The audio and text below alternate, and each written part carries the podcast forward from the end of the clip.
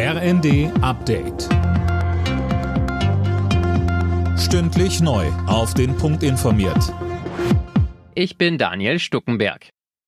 Ohne konkrete Beschlüsse ist das Treffen zwischen Bundeskanzler Scholz und den Länderchefs zu Ende gegangen. Damit bleibt weiter unklar, wie zum Beispiel die Kosten für das Entlastungspaket verteilt werden sollen. NRW-Ministerpräsident Wüst zeigte sich unzufrieden und nimmt den Bund in die Pflicht. Die Bundesregierung hat heute trotz der konstruktiven Einstellung der Länder kaum Kompromissbereitschaft in ganz wesentlichen Fragen erkennen lassen. Wir sind heute nur ganz wenige Schritte vorangekommen. Immerhin, es gibt jetzt einen weiteren Fahrplan, aber es besteht eben auch noch ein eine ganze Menge offener Fragen, die vor allen Dingen auch die Bundesregierung beantworten muss.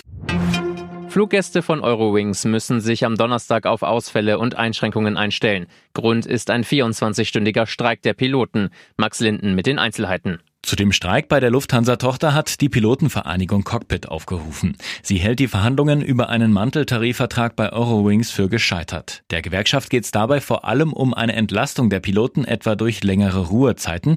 Wie groß die Auswirkungen des Streits sein werden, ist noch unklar, je nachdem, wie viele Ersatzverbindungen der Eurowings Mutterkonzern Lufthansa organisieren kann.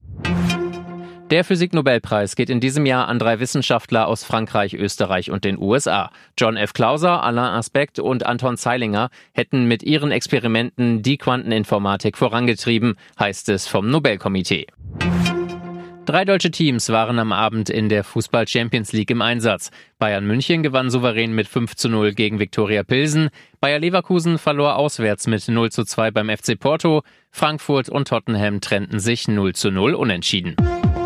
Alle Nachrichten auf rnd.de